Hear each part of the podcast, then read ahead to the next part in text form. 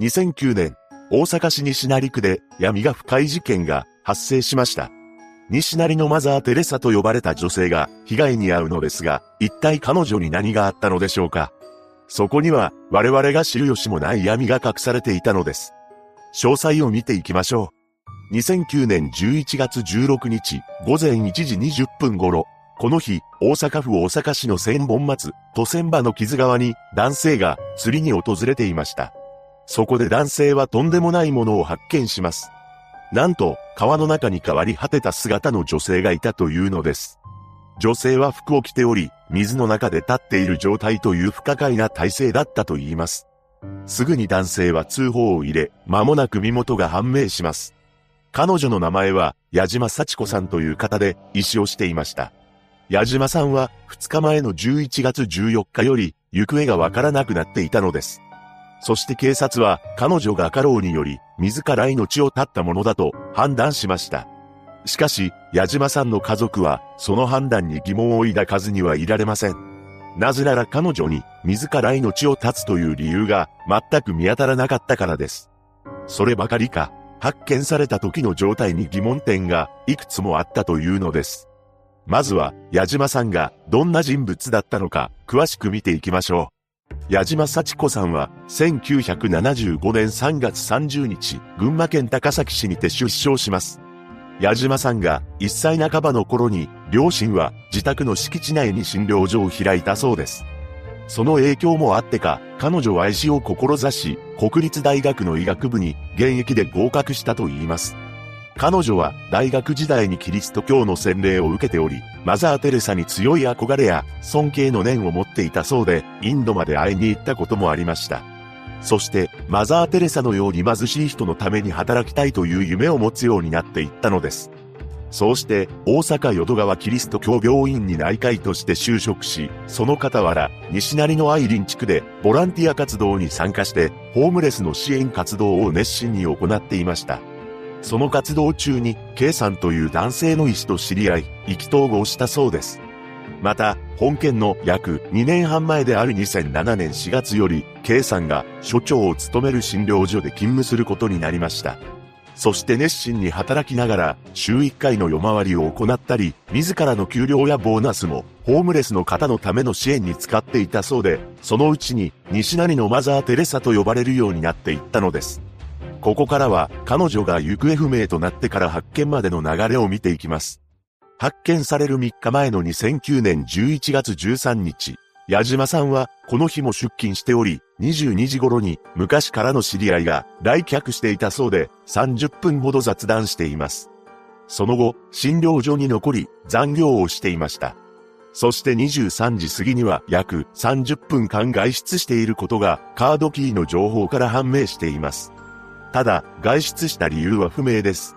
それからも残業をしていたようで、診療所のパソコンで電子カルテのバックアップをしていることが分かっています。そして深夜4時15分、矢島さんは診療所の警備システムを作動させて退勤したものとみられます。しかしその後すぐ異常が起こりました。というのも、彼女が警備システムをかけた1分後、システムの警報が作動していたのです。警報から34分後の4時50分、警備会社の警備員が診療所に駆けつけますが、特別な異常はなく、診療所には誰もいませんでした。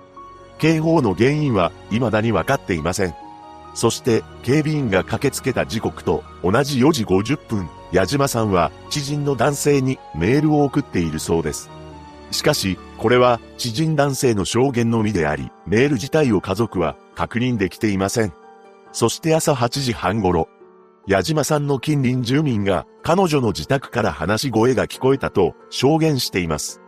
また、時刻は不明ですが、当日である11月14日、知人男性に対して絵はがきを投函していました。そして翌日の11月15日の朝、矢島さんの消息がつかめず、心配になった診療所のスタッフが西成署へ捜索願いを出しますが、受理されませんでした。しかし、診療所の所長である K さんが、群馬県在住の矢島さんの家族に連絡し、家族から捜索願いを出すことになったのです。またこの日、心配したスタッフが彼女の自宅を訪問しています。すると玄関の鍵は開いていたそうで、部屋には自宅や診療所の鍵が一緒についている束が置いたままになっており、郵便ポストは破壊されていたと言います。さらに、部屋の中には、埃が一切なく、とても綺麗な状態で、テレビの裏、本棚の天板にも、埃はなかったそうです。この状況に、同僚は違和感を覚えました。そして11月16日、午前1時20分頃に彼女は傷川で発見されたのです。続いて、家族が彼女の体に気づいた違和感を見ていきます。まず、矢島さんの頭には3センチ程度のコブがあったそうです。警察はこのコブを体を引き上げた際にぶつけてできたものだと説明しましたが、すでに心臓が止まっている人間であれば、コブができるということはないと言います。ただ、4ヶ月後、このコブについては、生きている時にできたものだと認められたそうです。そして、彼女の首には圧迫痕も残っており、これに関しても引き上げる時に鎖を使用してできたと説明しましたが、第一発見者が証言するには鎖は使っていないというのです。また、検案書によると、彼女が水の中で息絶えてしまったのが、11月14日午前と記入されていましたが、発見された際、すぐそばには、矢島さんの靴が片方浮いていたため、流れのある川で1日半経過しているには不自然な状況でした。さらに、彼女のポケットからは、携帯電話も発見されますが、ご家族によると、11月15日の14時半までは、彼女の携帯に電話をかけると、呼び出し音が聞こえていたため、この時点で、携帯は水没していない可能性が高いのです。そして矢島さんの胃からは消化されにくいとされる豆類のかけらだけが残っていたそうで、彼女が亡くなる直前まで食事は愚か、電話にも出られない状況にあったのではないかとされています。その上、本来、水の中で亡くなると、関節は動くので、硬直するはずがないのですが、矢島さんは硬直しており、さらに彼女は泳ぐのが得意だったそうなのです。また当初、警察は自ら命を絶ったと結論付けましたが、これには理由があり、矢島さんが11月14日に知人男性に対し、投函した絵はがきに、元気で長生きしてください、という文面があったからだそうです。ただ、矢島さんはクリスチャンで、毎週教会の礼拝に通っており、キリスト教で自決するのは罪とされているのです。そしてハガキを受け取った知人男性は、当時63歳で生活保護を受けており、自称矢島さんと交際相手だと名乗りました。しかし、周囲の人は交際していたなど聞いていません。また、矢島さんが行方不明となる前に、この男性にメールを送信したと、彼自身は証言しているのですが、家族はメールを未確認です。これが本当なのか定かではないですが、もし嘘であれば、このような嘘をつく意味がわかりません。さらにこの男性はマスコミのインタビューに対して、犯人がいたとしても捕まらなくていい、とも発言しているのです。ただ、マスコミの取材陣に金銭を必要に要求していたそうなので、金目当てで矢島さんの交際相手だと自称していたに過ぎないとされています。ここからは、その他本件に関する謎を見ていきましょう。まず、矢島さんは生前、自分の身に危険が迫っていると感じていたそうです。というのも、矢島さんには、お兄さんが二人いて、二番目の兄には、ここに骨を埋める覚悟で頑張る、と話していましたが、その一方で、一番上の兄には事件直前に、西成は危険だからやめたい。兄の家に引っ越してもいいかなと相談していたそうなのです。憶測ですが、当初彼女は骨を埋める覚悟で頑張っていたけれど、徐々に西成の危険さを知り、ここにいてはダメだと感じたのかもしれません。さらに、事件直前には誰かに付け回されていたという話もしており、失踪前の11月12日から13日は友人宅に泊まっていたと言います。そして彼女は誰かに命を奪われるかもしれないという発言もしていたそうです。さらに、警察の捜査によって不可解な事実が判明します。なんと、矢島さんの自宅には一切指紋が残されていなかったのです。つまり、住んでいるはずの矢島さんの指紋さえ見つかりませんでした。ということは、矢島さんが失踪した直後に何者かが彼女の部屋に侵入し、指紋をすべて拭き取っていたということになります。この不可解な現象に関しては、後に一部報道で判明するのですが、矢島さんが失踪した直後、彼女の部屋の埃や指紋をきれいに拭き取ってほしいという仕事を10万円で頼まれた人物がいたそうなのです。この人物は裏組織の人間に依頼され、矢島さんの部屋に行くと、そこにはすでに2、3人の知らない女性が拭き掃除を始めており、そのメンバーで7時間から8時間休みなしで掃除をしたと言います。もちろん矢島さんのことは知らず、もし知っていたらこんな依頼は受けなかったと証言しています。そして、彼女の通勤用の自転車も後に発見されるのですが、なんとこの自転車からも指紋が検出されませんでした。また、この自転車は2009年12月に市営団地の駐輪場に普通に止められていたそうで、この団地は彼女が発見された場所から2.5キロも離れていたのです。一体誰が何の目的でそんな場所に止め、指紋までも拭き取ったのでしょうか次に防犯カメラについてです。矢島さんは11月14日午前4時15分に診療所を出ています。診療所は商店街の中にあり、商店街にはアーケードもあったそうです。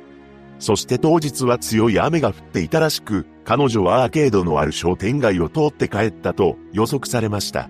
しかし、計8台あるカメラに診療所に到着した警備員の姿は映っていましたが、診療所から出ていく矢島さんの姿は映っていなかったと言います。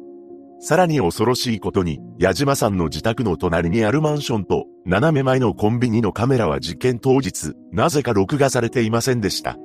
このカメラは、警察は管理人のミスで録画されていなかったと発表しましたが、管理人は24時間作動していたと証言しています。一体なぜ、彼女はカメラに映っていなかったのか、また自宅付近のカメラ映像が、なぜどこにもないのでしょうか。